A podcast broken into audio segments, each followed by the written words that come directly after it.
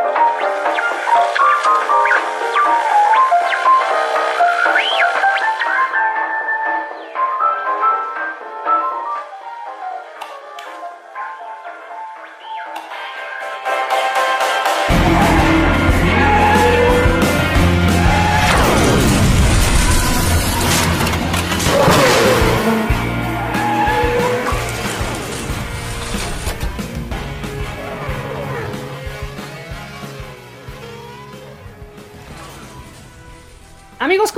Bienvenidos, un gustazo verlos una vez más aquí en esto que es Behind the Boxes. Y el día de hoy tenemos un episodio súper especial y tenemos una invitada todavía más especial. Entonces, eh, bueno, sin más demora, le doy la bienvenida a Valentina Peña, también conocida como la chica del F1. ¿Cómo estás, Vale?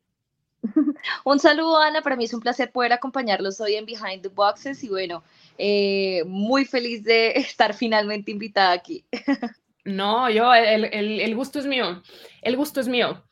Em, amigos, quiero, platicar hoy, porque como saben, el programa se llama Behind the Boxes porque vemos todo lo que pasa pues detrás de cámaras, pero es bien importante darnos cuenta que lo que pasa detrás de cámaras no solamente es con los equipos, sino que también las personas que se dedican a comunicarnos qué pasa con este deporte que tanto nos apasiona, eh, pues tienen, tienen un ritual de preparación para, eh, pues para podernos presentar como, como, lo hacen y para poder estar despiertos a X horas y etcétera. Entonces, Valen, cuéntanos un poquito cómo te preparas tú para poder eh, seguir una carrera de F1 y para podernos contar a tus seguidores cómo, cómo es. Cuéntanos.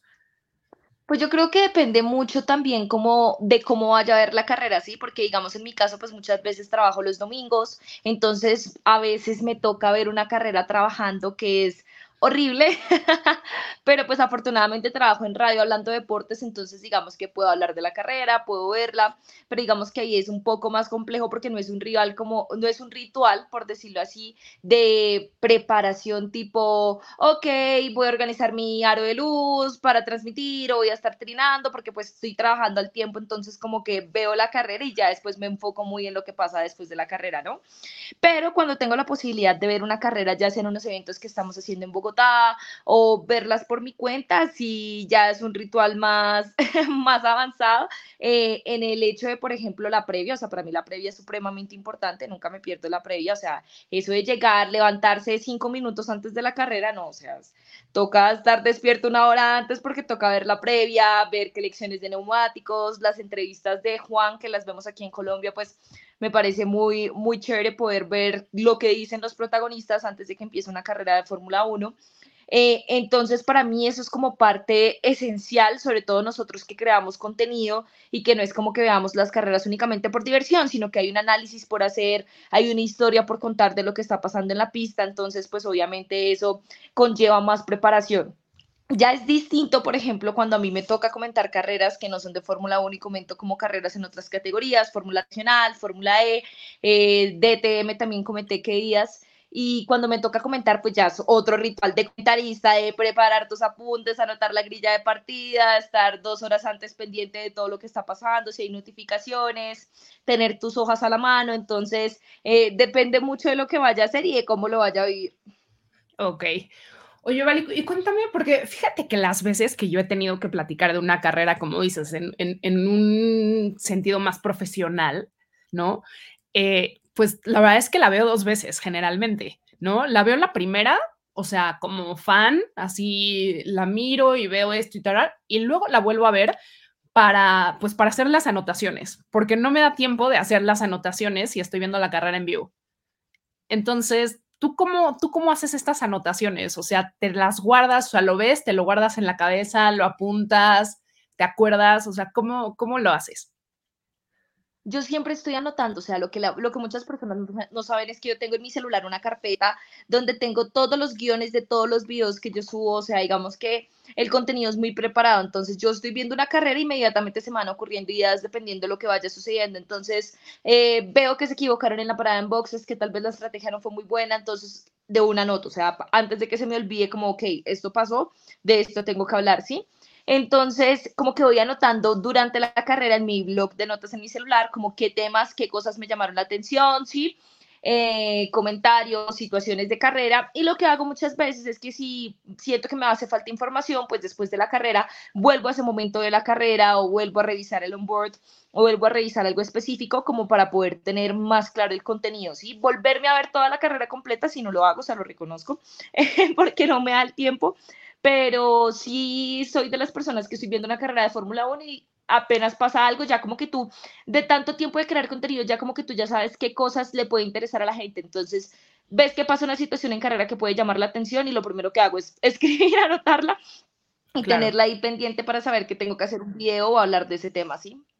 Claro, claro. Vale, y cuéntanos un poquito de, esta eh, experiencia en la que este año saliste corriendo a Miami. Así, creo que ni tú sabías que ibas a ir. No, fue, fue supremamente loco porque, eh, pues bueno, Miami es muy cerca a Colombia, o sea, es un vuelo de tres horas, es más cerca que ir a Ciudad de México.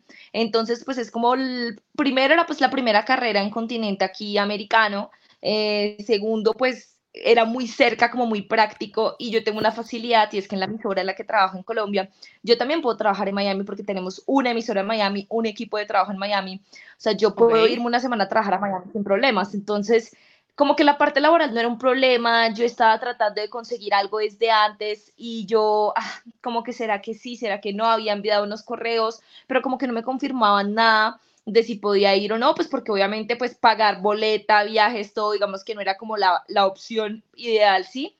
Entonces yo dije como que faltando, o sea, eso fue la semana antes de la carrera, la semana antes, el jueves de la semana antes de la carrera, como que me dio el impulso y dije como que yo nunca me arriesgo en mi vida, muchas veces pues soy una persona que le gusta tener todo planeado y dije como, como que a veces uno tiene que arriesgar, o sea, uno tiene que arriesgarse en la vida e irse con toda y dije pues es el momento de arriesgarme y compré los tiquetes sin tener absolutamente nada, o sea, sin saber dónde me iba a quedar, dónde iba a, si iba a ir a la carrera o no, o sea, dije, voy a comprar tiquetes y llego el lunes a Miami y allá empiezo a buscar que estando allá algo conseguiré, ¿sí? o sea, fue así el impulso, puedo trabajar allá todo, entonces fue como, no, pues voy a hacerlo y punto. Y eso hice, lunes en la madrugada estaba tomando un vuelo a Miami, pues uno de los amigos de mis papás viene en Miami, entonces pues, me iba a quedar en la casa de él. Eh, y llegué allá y con, la, pues, con las personas que trabajan conmigo en Miami de mi emisora, pues bueno, me aseguraron el que el viernes, como, oye, te conseguí una invitación para el paddock, y yo, bueno, gracias.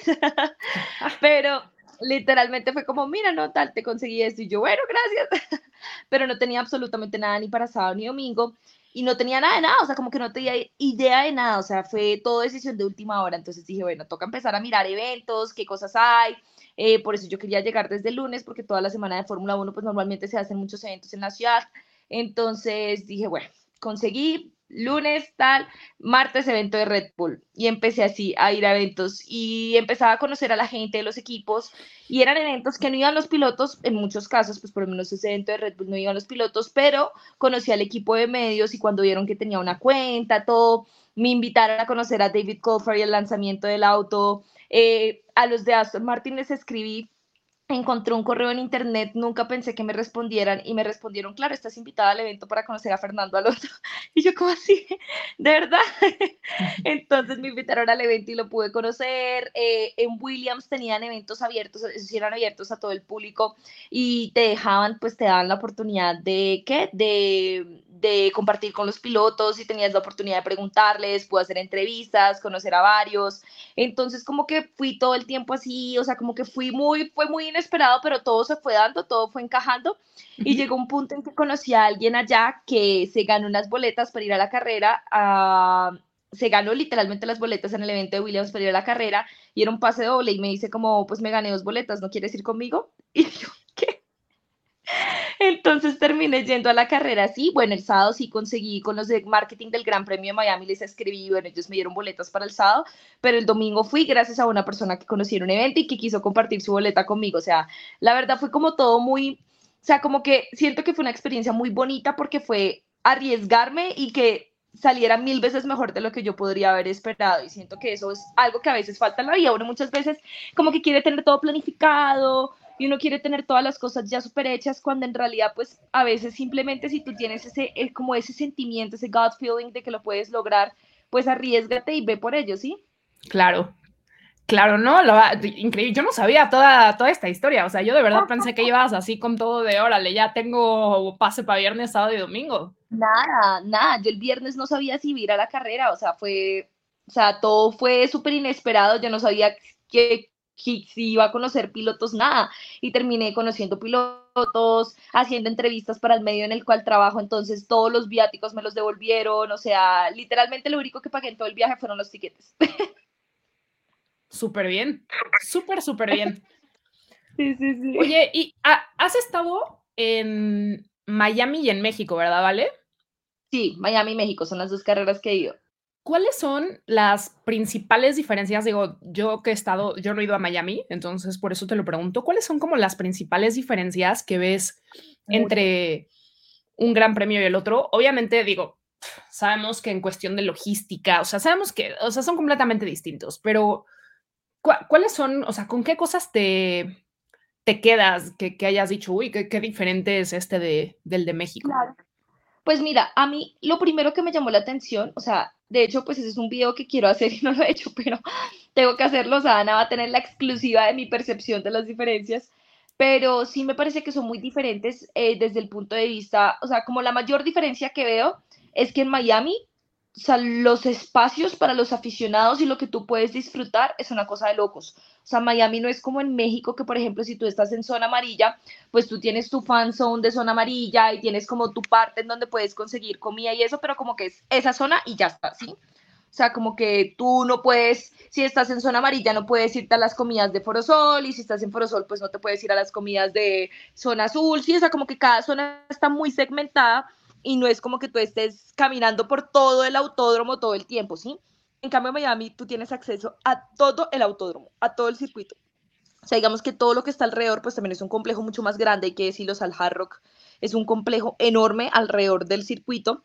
Entonces es impresionante porque tú o sea, puedes durar una hora recorriendo todo el circuito, puedes ir a todas las plazas de comidas, todos los espacios, tiene muchísimos espacios para fanáticos, o sea, la cantidad de espacios que habían para fanáticos era absurdo, o sea, al lado de la fake marina que se hizo viral, habían sofás y tú te podías sentar sin pagar absolutamente nada, o sea, como que había muchas cosas que obviamente habían unas zonas que eran exclusivas y el paddock pues obviamente es exclusivo, pero digamos que la zona en la que tú podías estar con una boleta de cualquier grandstand, de cualquier zona del circuito que no fuera paddock, era pues impresionante, o sea, tú podías recorrerte todo el circuito y eso me pareció a mí pues un punto a favor enorme, porque tal vez pues en México pues el día que nosotros estuvimos en zona amarilla, eh, pues estabas en esa zona y ya está, o sea, como que tú no encontrarte con un amigo que esté en zona verde pues no iba a ser posible, ¿sí?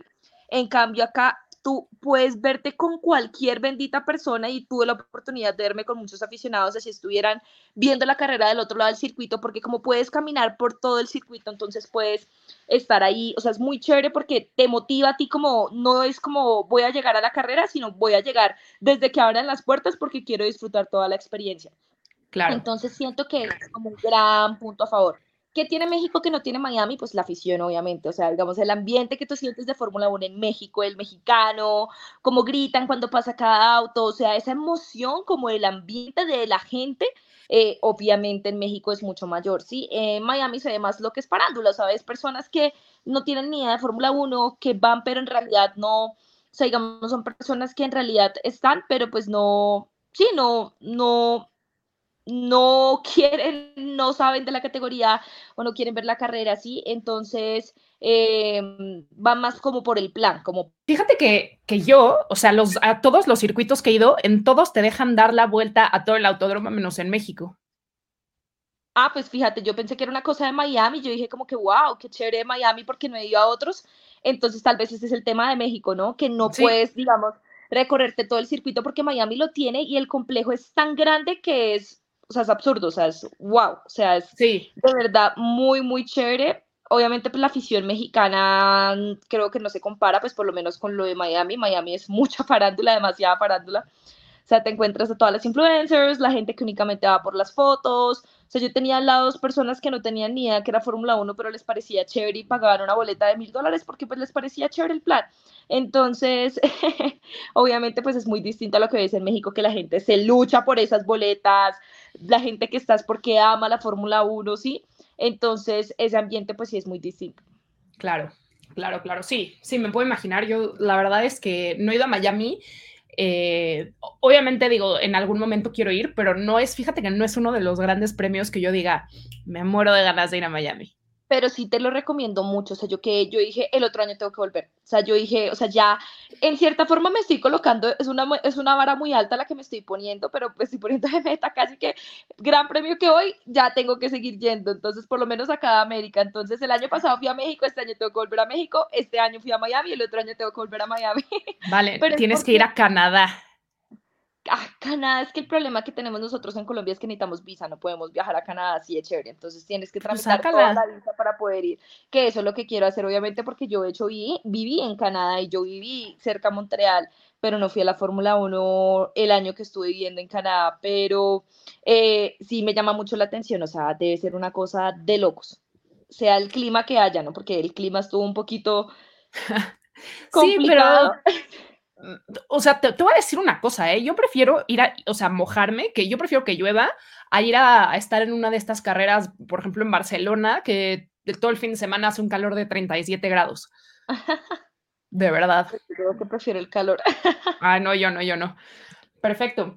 Oye, vale, y cuéntanos cómo, cómo fue que, que, empezaste a, a decir, bueno, o sea, obviamente me gusta la Fórmula 1, pero ¿cómo fue que, te decidiste a, realmente ya volverte una comunicadora seria, ¿no? O sea, porque hay personas que pueden tener muchos seguidores, pero de pronto a lo mejor el contenido que comparten no es tan, tan serio, ¿no? ¿Tú cómo decidiste dar ese paso? Es que mucha gente lo que no sabe es que yo soy periodista y siempre quise ser periodista desde chiquita. O sea, yo desde los 11 años quería ser periodista de deportes. O sea, yo siempre quise ser periodista deportiva y para mí lo de las redes sociales vino después y de hecho yo era súper anti redes sociales. O sea, yo era la persona que yo tenía mi Instagram para subir mis fotos y mi comida, pero pues ya está. O sea, como que yo no, como que no me imaginaba siendo una influencer o creadora de contenido, como que para nada, para nada, para nada, para nada. Y pues yo estudié periodismo, estudié en la universidad y cuando estaba en la universidad como que tomé la decisión de que dije, pues, o sea, yo siempre había querido ser periodista deportiva, pero como que lo veía más enfocado al fútbol. Y cuando estaba en la universidad, pues yo veo Fórmula 1 desde el 2012, pero digamos que no era tan fanática de verme todas las carreras desde 2012, obviamente no. Me veía tal, era como un deporte que seguía, pero que no era mi deporte número uno. Y algo pasó cuando estaba en la universidad que me obsesioné a tal punto de que ya se convirtió en mi deporte número uno y dije, ¿por qué no dedicarme a esto? O sea, ¿por qué no? O sea, ¿por qué ser una periodista más de fútbol y no ser una periodista de deportes a motor? O sea, yo puedo enfocarme a esto, yo puedo enfocarme a cubrir Fórmula 1, cubrir diferentes categorías que es difícil estando en Colombia, obviamente no tenemos piloto, no tenemos gran premio, pero como que me metí en la cabeza que quería meterme por el mundo del automovilismo en mi decisión, eh, cuando tomé esa decisión, eh, como que al principio me sentía un poco frustrada porque no veía como por dónde salir, por dónde, por dónde tener esa, esa visibilidad o esa plataforma de que la gente sepa que hay una periodista que se llama Valentina que le gusta mucho el automovilismo, ¿sí? Eh, entonces, cuando empecé a hacer mis prácticas profesionales y me contrataron en el canal que estuve, que trabajé mucho tiempo, pues ahí empecé a tener una sección de deportes a motor, pero como que no era tan o sea, como que igual me sentía frustrada, yo era como que, Dios mío, o sea, como que quiero hablar de Fórmula 1 con alguien y no tengo quién. Y un presentador que de hecho ahora está en México, él trabaja en México en TUDN y de hecho es uno de los presentadores que está siempre en el programa que tienen de Fórmula 1 ahora que se llama Paul Final, bueno, no sé, algo con Paul, un programa de TUDN de Fórmula 1 que de hecho invitaron ya ah, a... Manu, ¿no? Manu. Manu, Manu Barrera, exacto, sí, Manu. Bueno, Manu, somos amiguísimos. Y él, cuando trabajaba en Win, él trabajaba en el mismo canal donde yo trabajaba y siempre era mi amigo de Fórmula 1. Él fue el que me dijo, vale, ¿y usted por qué no? Me dijo China, así como nosotros colombianos decimos mucho como, oiga, China, oiga, chino. Entonces él me dijo, China, créese un TikTok. Y yo, pues, ¿por qué me voy a crear un TikTok? Me dice, ¿crees un TikTok de Fórmula 1? Mire, no sé qué, y me mostró TikTokers y eso.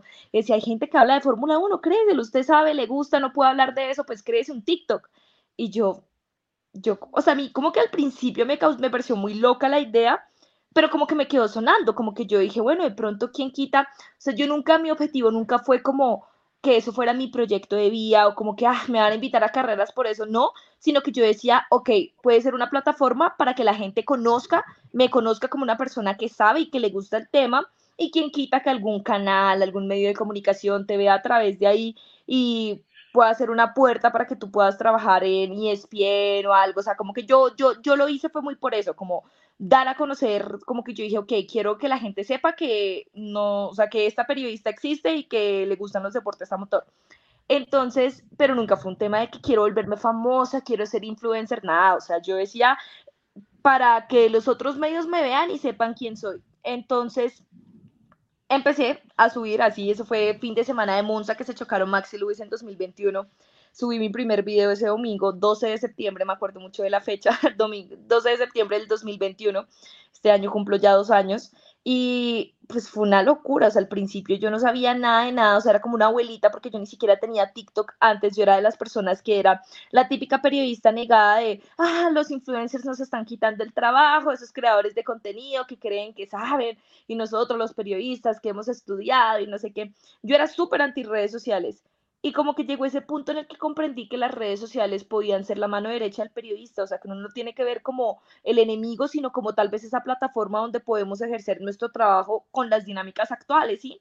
Entonces, como que siempre tuve ese enfoque, como hacerlo muy periodístico. Nunca tuve, o sea, a mí nunca se me ocurrió que voy a hacer un video tipo meme, que voy a hacer un video más tipo TikTok. O sea, como que creo que el video más tipo meme, tipo TikTok que he subido es, no sé, tal vez un video que puse cambiando una llanta en Miami, como, ay, cuando cambias la llanta, pero termina siendo peor que Ferrari. O sea, yo creo que si, si he subido cinco videos chistosos en todo mi TikTok es mucho, pero siempre es muy contenido periodístico porque es con lo que me siento cómoda y para lo que me preparé en la universidad y durante toda mi vida. Entonces, empecé a subir contenido así y bueno, ya llegó un punto en el que empecé a ser muy constante, eso despegó y ya hoy en día pues ya tengo 180 y pico mil seguidores en TikTok, ya también empecé en Instagram y fíjate que sí me ha servido mucho, o sea, yo nunca me imaginé que eso se iba a convertir como mi proyecto de vida, porque tú me preguntas a mí hoy en día y yo digo, yo me imagino viviendo esto, yo me imagino viviendo de crear contenido, poder ya dedicarme plenamente a esto y no trabajar en un medio tradicional, sino poder dedicarme a esto que es mío, ¿sí?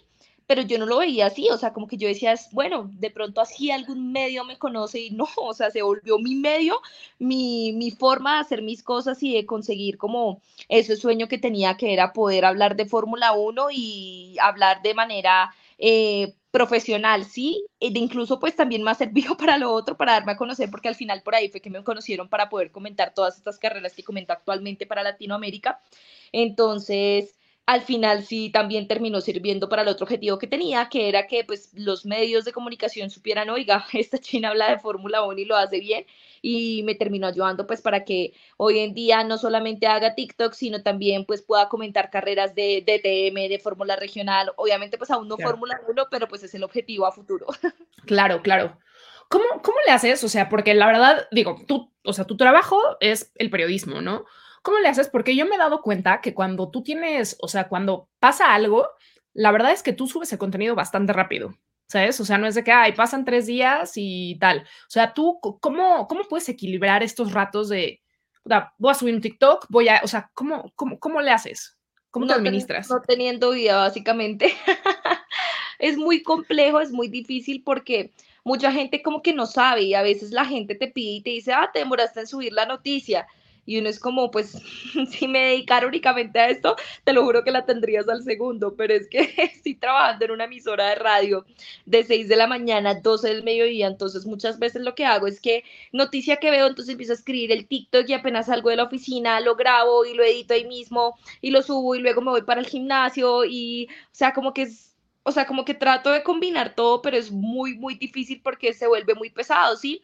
Por ejemplo, ahorita que me, pues, me voy a cubrir un mundial de fútbol, entonces, obviamente, pues es algo que tú vas a estar en otro país a 16 horas, eh, moviéndote todo el tiempo, entonces no, claramente las dinámicas de contenido cambian mucho, eh, van a cambiar mucho durante todo ese mes, pero siempre trato es como ser multitasking, o sea, eh, estoy en cabina esperando para dar una noticia y al mismo tiempo estoy buscando la noticia que tengo que escribir para mi TikTok, o sea, como que trato de estar haciendo todo el tiempo multitasking y en el ratico que tengo libre me meto en un cuarto a grabar. O sea, no siempre grabo en mi casa con el aro de luz, con el micrófono, con el estudio, porque muchas veces es como, podría hacerlo, pero podría hacerlo todos los días al llegar a la noche a mi casa. Y muchas veces la noticia es en el momento que pues el periodismo también es de eso, de inmediatez. Obviamente hay videos que pueden tener un poco más de aguante, pero no sé, lo de Ricciardo, por ejemplo, ¿qué pasó, esta, qué pasó hace poco? Lo de Ricciardo fue como, Dios mío, o sea, esto es la noticia del momento, o sea, tengo que grabar ahora mismo y subirlo, no puedo esperarme a grabar a las 7 de la noche cuando ya, pues ya pasó la noticia, sino que tienes muchas veces que estar ahí en el momento, entonces, pues dentro de lo que mi trabajo me permite, que afortunadamente solo trabajo hasta las 12 del mediodía, que eso es algo muy positivo, que me da ahí más tiempo, pero sí, mientras lo que me permite, trato de ser multitasking para poder hacer todo al tiempo. Perfecto.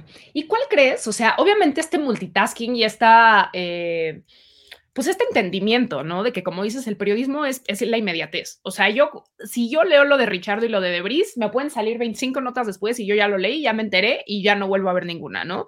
¿Cuál crees que ha sido la clave para que eh, la chica del F1 haya podido, eh, pues como crear, crear estas bases, crear estos, estos seguidores? O sea, ¿cuál crees que ha sido la clave para que tú hayas podido llegar a esto? Yo creo que ni siquiera es el tema de la inmediatez, o sea, cuando son noticias muy importantes trato de hacerlo, pero yo sé que hay personas y hay otros creadores de contenido que en, en términos de inmediatez pues me ganan y de lejos porque tienen la posibilidad de dedicarse únicamente a ellos, ¿sí? O tal vez de estar en su casa siempre y noticia que sale la pueden grabar al momento. Yo creo que a mí lo que me ha permitido mucho es o sea, lo que me ha permitido marcar la diferencia es que mi cuenta no es una cuenta únicamente de noticias de Fórmula 1, mi cuenta es una cuenta donde yo analizo polémicas, donde busco generar interacción. Sí, digamos que a mí hacer un video únicamente de los tipos de llantas que hay para una carrera, pues no, me gusta hacer el video de cuál puede ser la posible estrategia, quién puede irle mejor acá, eh, después de la carrera, se equivocó Checo Pérez parando, o sea, todos esos tipos de, ya ese contenido más analítico, que va más allá, que es una reflexión, que es una argumentación, siento que me ha ayudado mucho porque digamos, normalmente son los videos que mejor le van y siento que lo empecé a hacer muy desde el comienzo y cuando lo empecé a hacer, pues la gente se quedaba muy en el contenido de noticias. Yo era de las pocas que hacía como análisis y eso, entonces siento que eso me ayudó mucho también en su momento como a, boom, a despegar y poder hacerlo, ¿no? Em, las polémicas también, la gente le encanta la polémica. Lo que sí yo no soy capaz de hacer como periodista es vender humo. O sea, a mí qué pena, pero por más, o sea, subir un video por tener clics, no lo voy a hacer nunca. O sea, yo puedo coger y empezar un video, se va a cancelar la carrera tal pero si de verdad no se va a cancelar y no se sabe y no sé qué, ¿por qué? O sea, porque voy a vender humo diciendo que se va a cancelar.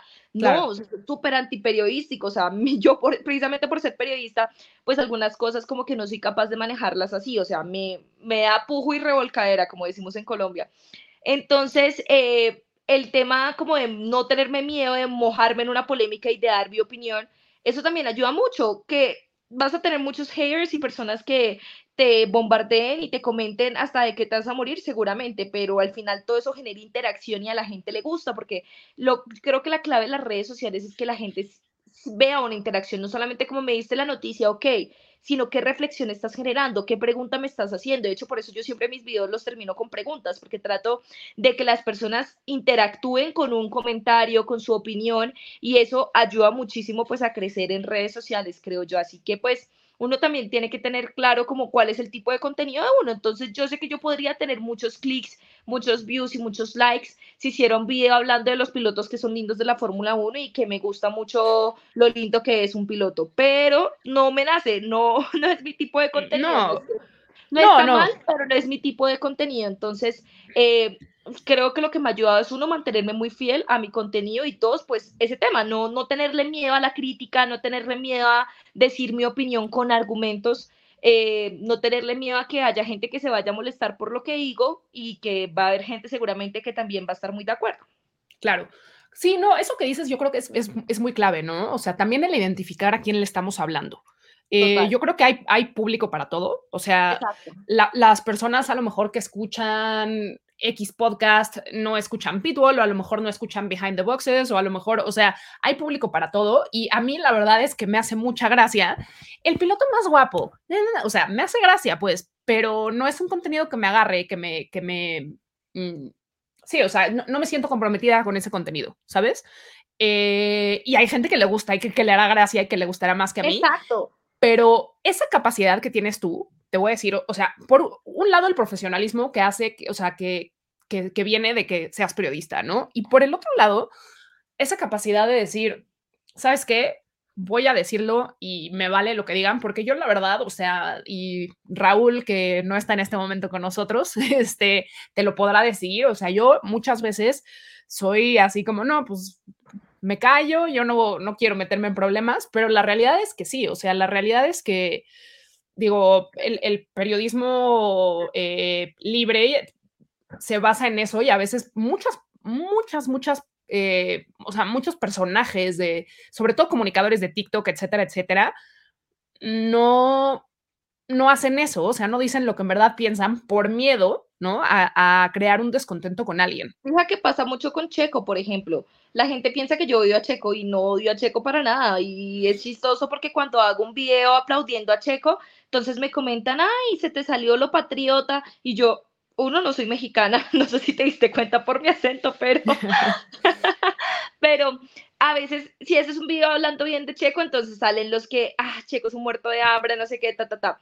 Y si hago un video criticando a Checo, que tristemente últimamente son los videos que más he hecho, o sea, obviamente los últimos recientes videos pues han sido más críticas, eh, toda la gente encima es, no, pero es que no sabes, es que no tienen el mismo auto, tal, y te... Y es como que si yo me basara en crear contenido únicamente para contentar a la gente, no sería yo misma y no, no tendría sentido. Entonces es como, pues, yo voy a decirte lo que pienso, te voy a dar mis argumentos, no te voy a dar una opinión de fanática de, es que estoy ardida porque no, o sea, yo te voy a dar mis argumentos y si los tomas bien y si no, pues también está bien. O sea, siento que todos podemos tener opiniones diferentes y como tú lo comentas, hay público para todo. Hay gente que le gusta ese contenido más divertido, más chistoso y le fascina ese contenido y se compromete mucho con él. Hay personas que no y pues no está mal tener públicos diferentes. Al final, eso es también lo chévere de las redes sociales, que puedes encontrar muchos creadores de contenidos, todos muy buenos y todos hacemos contenido diferente y cada gente, las personas se identificarán más con un contenido que otro. Vale. Ok, mira, eh, yo, yo, como lo veo, yo como lo veo de aquí es que eh, tenemos que entender que, o sea, que las críticas, o sea, porque hay gente efectivamente que se dedica a hacer contenido y hay, hay comunicadores que, que sí la agarran con un piloto o la agarran con algún personaje y no, pero las críticas que tú haces, porque yo las he visto, son constructivas. O sea, ¿sabes? No, no agarras y dices, ay, tal piloto, esto, y, sin fundamento, ¿no? Y yo lo que, lo que he, platicado, y lo platiqué con, Raúl la última vez que hice un programa con él, es que eh, nosotros tenemos que entender que cuando alguien se expresa de cierta manera de nuestro piloto con bases para hacerlo, hay que entender que no es una agresión hacia nosotros, que no es una agresión hacia el piloto, ¿no? O sea, que, ah, porque yo le decía a Raúl, cuando yo, o sea, yo soy muy fan de Vettel, ¿no? Y, en los últimos años a Vettel le ponías presión atrás y se salía. Y daba trompos y se salía y se salía. Y yo las primeras tres veces que la gente me decía, pues sí, la verdad es que, pues sí me enojaba, ¿no? Decía, ay, pero después, pues la verdad es que sí, la verdad es que Vettel eh, pues redujo un poco su, su, tolerancia a la frustración y eso le causaba eso. Y ya cuando la gente pues lo criticaba por eso, pues, pues sí, o sea, no, ¿cómo, no puedes defender lo indefendible, ¿sabes? Y, y yo creo que hay mucho público que, que defienden lo indefendible, justo, no es que tienen coches diferentes, es que, o sea, que ya no saben de dónde agarrarse, y no me refiero solo a Checo, o sea, a cualquier piloto, como para que, para poder defender, ¿no? A su, a su héroe. Total, total, eso pasa mucho. Y afortunadamente, bueno, yo también soy súper fan de Vettel, eso lo tenemos en común, o sea, Vettel sí siempre será mi piloto favorito. De hecho, ahí tengo la gorra, de hecho, que tengo firmada por Alonso, la gorra de Vettel de la última temporada que tuve en Aston Martin. Sí, la vi, la verde. Y, ajá, y que ya me compré una de Alonso, necesito que me la firme.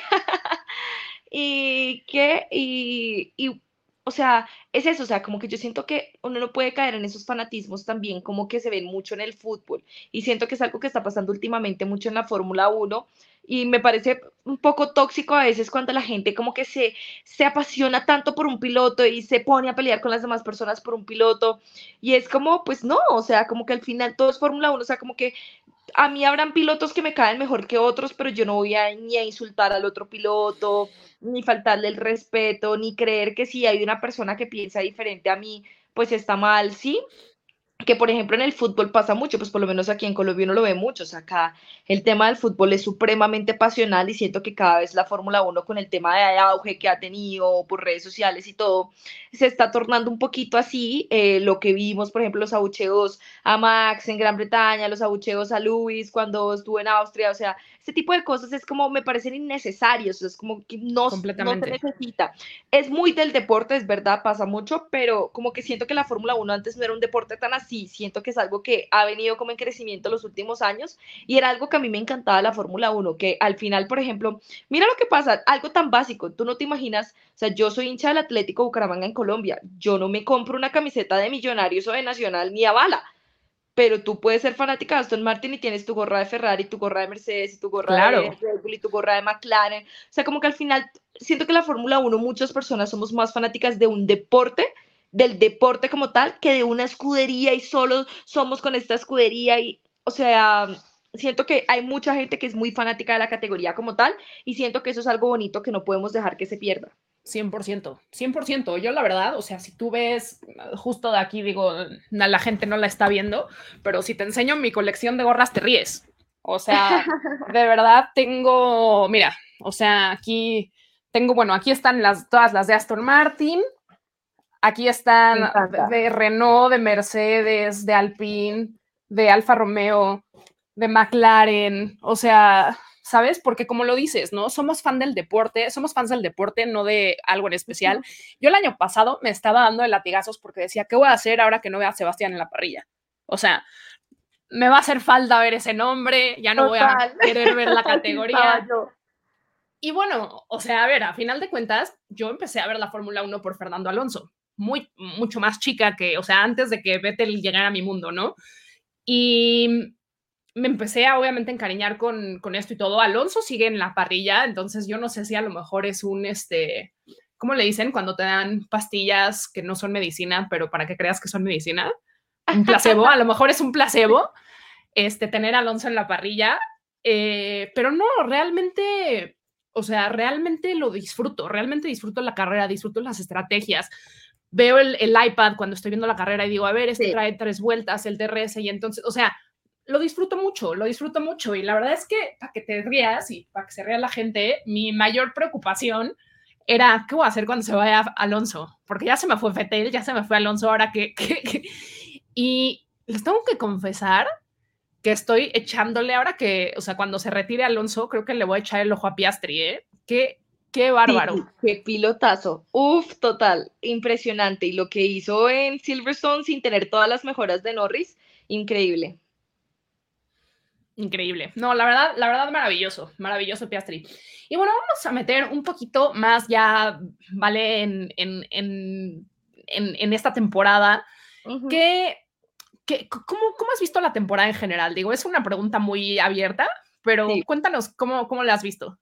Pues fíjate que, a ver, obviamente, todo, pues muchas personas vivimos todo el dominio de Mercedes, y todo, y como que siento que nos emocionamos tanto con esa temporada 2021-2022 que al final de todo, al final, al final terminó dominando Red Bull, pero al principio teníamos esa incertidumbre Red Bull Ferrari. Eh, entonces siento que ver a Red Bull tan dominante esta temporada ha sido como un baldado de agua fría para muchos, porque como que ya nos habíamos acostumbrado a tener unas dos temporadas sin dominio de nadie, entonces era como que, como que, como que habíamos respirado y fue como, wow, que siga así la Fórmula 1 y pues no pasó, tenemos a un equipo que está dominando, pero todo, o sea, es que ya que todas las carreras, benditas carreras, las ha ganado, o sea, ni siquiera, o sea, Mercedes obviamente también tuvo temporadas muy dominantes en la categoría, pero por ejemplo, fíjate 2019, yo siempre pongo ejemplo esa temporada, Mercedes fue súper dominante, ganó las ocho primeras carreras, pero luego se puso muy buena la temporada porque teníamos como el duelo de Max y Leclerc, eh, los dos jovencitos que estaban empezando a ganar, luego Ferrari su motor ilegal, luego, o sea, como que hubo O sea, como que hubo muchas cosas interesantes esa temporada que yo amo, o sea, de verdad, una temporada que me puedo repetir casi que entera, la de 2019, es de mis favoritas, de las que yo he visto, eh, a pesar de ese dominio de Red Bull. Obviamente, pues 2016, etcétera, pero lo, al punto al que voy es que obviamente ver un equipo a punta así, que no, como que tú sabes que no va a ganar alguien más, o sea, como que lo que tú te concentras es en saber, como, como dijo Juan Pablo Montoya, lo dijo hace poco en unas declaraciones, tú te concentras es en saber qué va a pasar del 2 al 13 porque eso no lo sabemos. Y creo que es como cambiar ese chip de tal vez no ver como lo atractivo, no saber quién va a ganar la carrera, sino no saber quién va a estar segundo, quién va a estar tercero, quién va a estar cuarto, porque sabemos que primero, salvo que cometa un error, pues siempre va a estar Verstappen, pero si tú miras la lucha que hay detrás, es muy emocionante, es muy emocionante porque primero tenías a Aston Martin, luego Aston Martin parece que bajó el rendimiento, luego Mercedes nos ilusiona en España, luego Mercedes volvió a bajar, ahora aparece McLaren, entonces como que Ferrari va y viene, entonces como que de verdad tú no sabes quién va a terminar en el podio que no sea el no, aparte de Red Bull no sabes exacto que no sea Max y, la verdad antes era Red Bull pero pues ahorita con el rendimiento de Checo con lo mal que le está yendo los sábados pues ese tema del podio seguro de Checo también se ha perdido un poco, ¿no? Entonces, aparte de Max, es una lotería quién va a estar en el podio. Entonces, es casi que piedra, papel o tijera. Será Alonso, será Hamilton, será Leclerc, será Sainz, será un McLaren. O sea, como que es una incertidumbre muy chévere que siento que es, o sea, es duro cambiarse el chip porque todos queremos ver una lucha por, por el título, o sea, no nos digamos mentiras, si nos ponen a escoger entre la lucha del segundo al 13 o la lucha por el título, o sea, amor dicho, si te ponen a ti a escoger, ¿qué prefieres? ¿Tener esta lucha que estamos teniendo ahorita? ¿Volver a tener una temporada como la de 2021 que mm. sabíamos que siempre iba a ser Max o Hamilton, pero no sabíamos nunca cuál de los dos iba a ser? Obviamente vamos a escoger la de 2021 porque no hay nada. Pero por mucho. no hay nada como la emoción de no saber quién va a ganar. Claro. Pero hay que, o sea, yo siento que quienes amamos la Fórmula 1, quienes amamos el deporte, por más de que sepamos que todos los fines de semana va a ganar Verstappen, encontramos con qué entretenernos en otras cosas, ¿no? Entonces, pues, a mí en Silverstone yo era, pucha, es que no sé quién va, sea, quién va a quedar segundo, quién va a quedar tercero, será que McLaren aguanta, será que Mercedes, será que Ferrari, o sea, como que son tantas cosas que te preguntas y decirte, wow, pero la carrera pasada estuvo Aston Martin bien, ya no está bien. O sea, hay otros temas que nos generan interés, obviamente no es lo mismo que tener una pelea por el triunfo, pero igual hay elementos en los cuales concentrarnos para disfrutar de la categoría en cierta forma. 100%. Yo ahorita estoy en, en, el límite, en la orilla, todo el tiempo viendo a ver si Alonso se sube o no se sube al podio. Y ahorita estas dos últimas carreras, o sea, con Austin con Silverstone, estoy así de no, ya, por favor, o sea, ya, ya, en día se tiene que subir. y sí, la verdad es que, exacto, o sea, si bien estamos viendo una dominancia de Max clarísima, pues es bien interesante ver qué pasa atrás. ¿No? O sea, porque no es de que, ay, el Mercedes ha sido constante en tercer lugar, el Fer, no, a veces el Mercedes, a veces el Ferrari, por primera vez fue McLaren, Aston Martin también está, bueno, Fernando, porque Lance no está muy, o sea, en esas mismas posiciones, ¿no?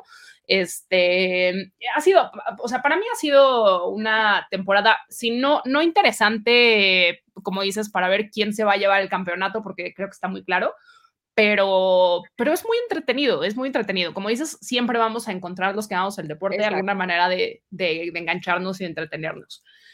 Y, eh, vale, cuéntame, a ver, tú, o sea, de, de ¿cómo, te gustaría que terminara? O sea, ¿quién, cómo te gustaría que terminara esta, esta temporada? O sea. Uf, yo pienso que más, o sea, a mí, que, o sea, cosa que si quiero sí o sí es una victoria de Alonso. O sea, yo tengo que, o sea, siento que tiene que llegar esa victoria de Alonso. Me da un poco de rabia porque siento que Mónaco era la carrera perfecta para conseguirla. Eh, nunca sabremos si, pues, si Aston Martin hubiera cometido ese error, si verdaderamente podrían haber aguantado y mantenerse primeros, porque igual Max tenía un ritmo descomunal. Pero, o sea, como que no sé, como que queda como esa sensación de, ahorita que ves que Aston Martin como que está otra vez cayendo, queda esa sensación de, pucha, ¿será que ya se perdió la oportunidad de la 33? Y yo, pues, o sea, siempre he admirado mucho, pues Vettel, mi piloto favorito siempre, pero me pasa algo parecido a ti, que lo que te pasa a ti es que también admiro mucho a Fernando Alonso porque me enamoré de la Fórmula 1 con la rivalidad de Vettel y Alonso.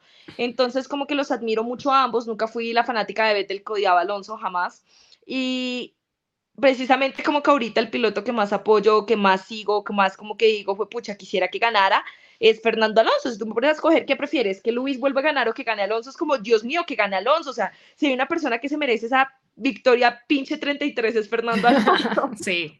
por todo lo que ha vivido en la Fórmula 1, todo lo, la mala suerte que ha tenido, los equipos, absolutamente todo, o sea, como que se merece como ese comeback, eh, ya obviamente lo está haciendo con sus podios, pero, o sea, siento que cosa que no me puede faltar antes de que termine la temporada es la victoria de Alonso. Me encantaría también una victoria de Hamilton, o sea, quisiera que siguieran ambas, una de Alonso y una de Hamilton, pero la de Alonso tiene que estar sí o sí, sí o sí.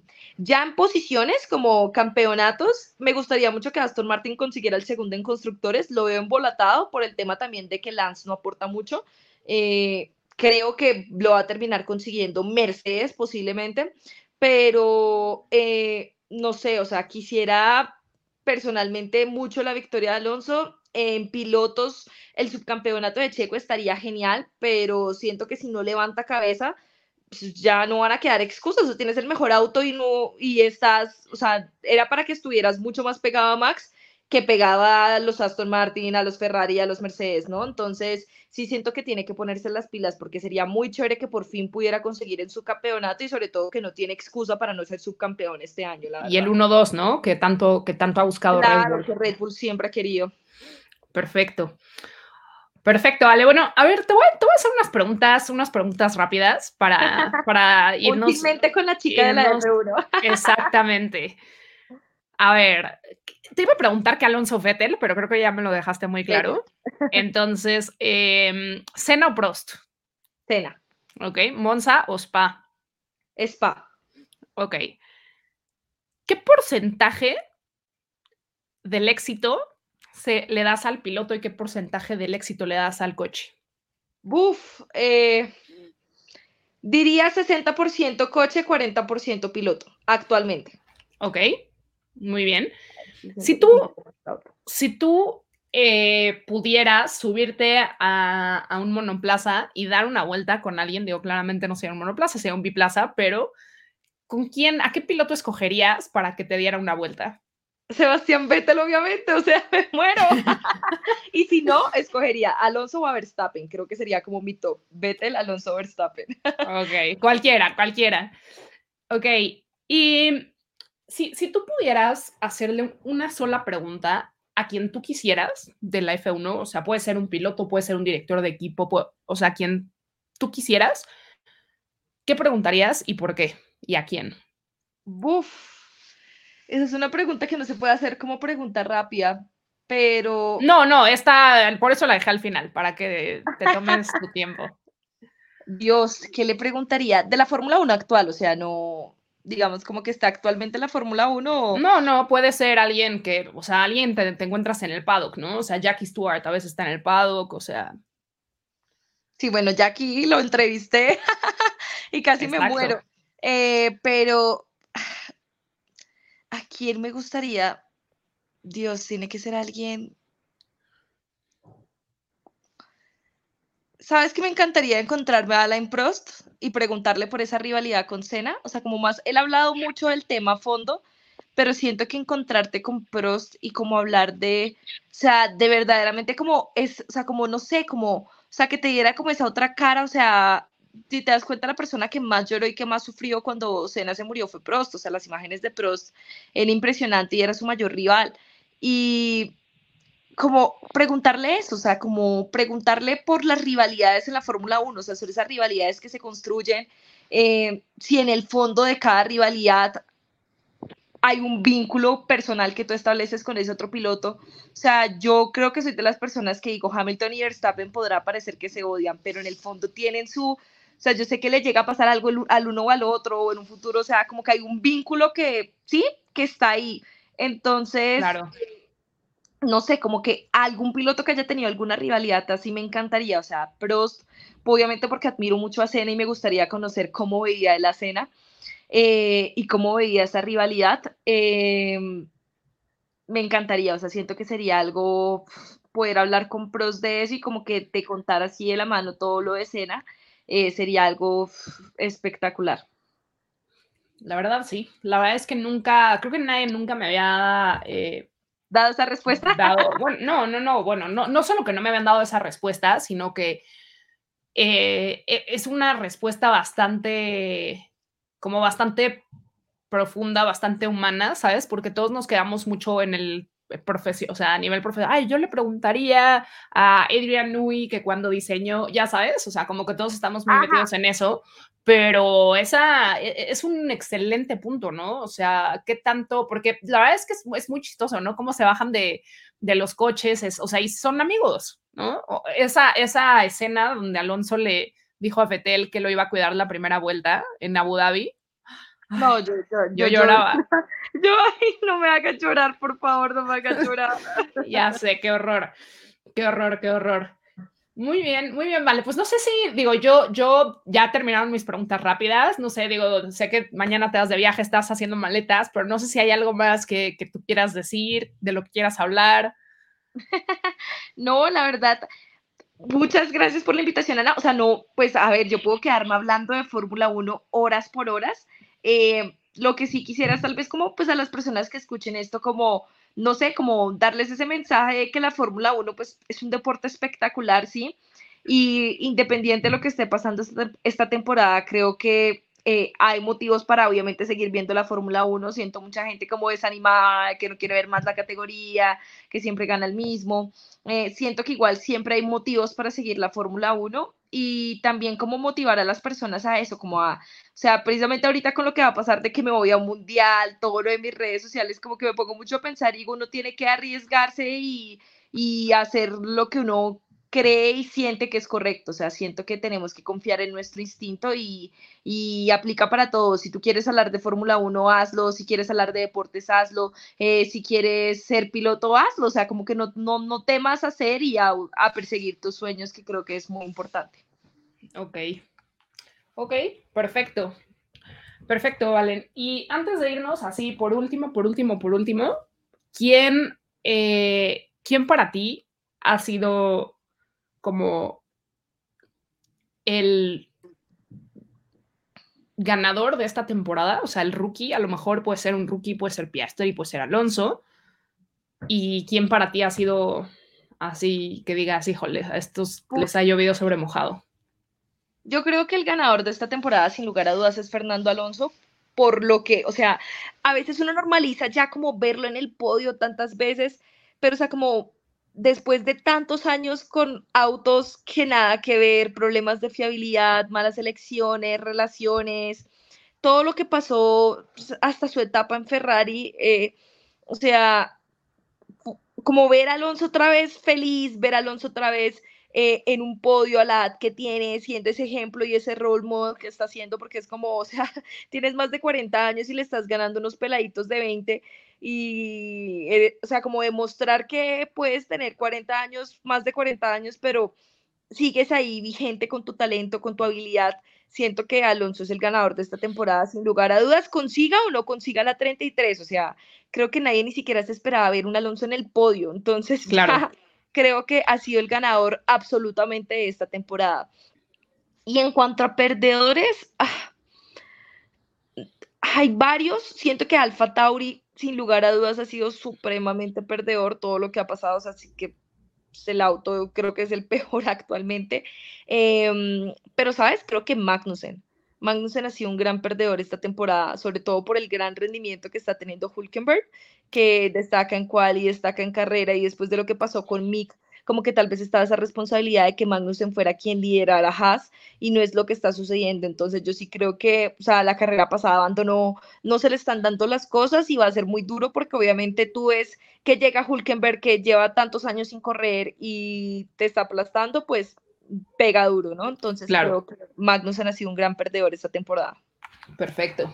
Perfecto, Valen. Pues muchísimas gracias por haberte tomado el tiempo un día antes de, de viajar a Australia. La verdad es que Te deseo un viaje increíble, la vas a romper. Seguro que vamos a estar muy, muy pendientes de tus redes sociales porque pues a mí, digo, no solo me gusta el F1, también me gusta el foot, entonces estaré muy pendiente de seguirte. Y antes de despedirnos, por favor, cuéntanos en dónde te podemos seguir.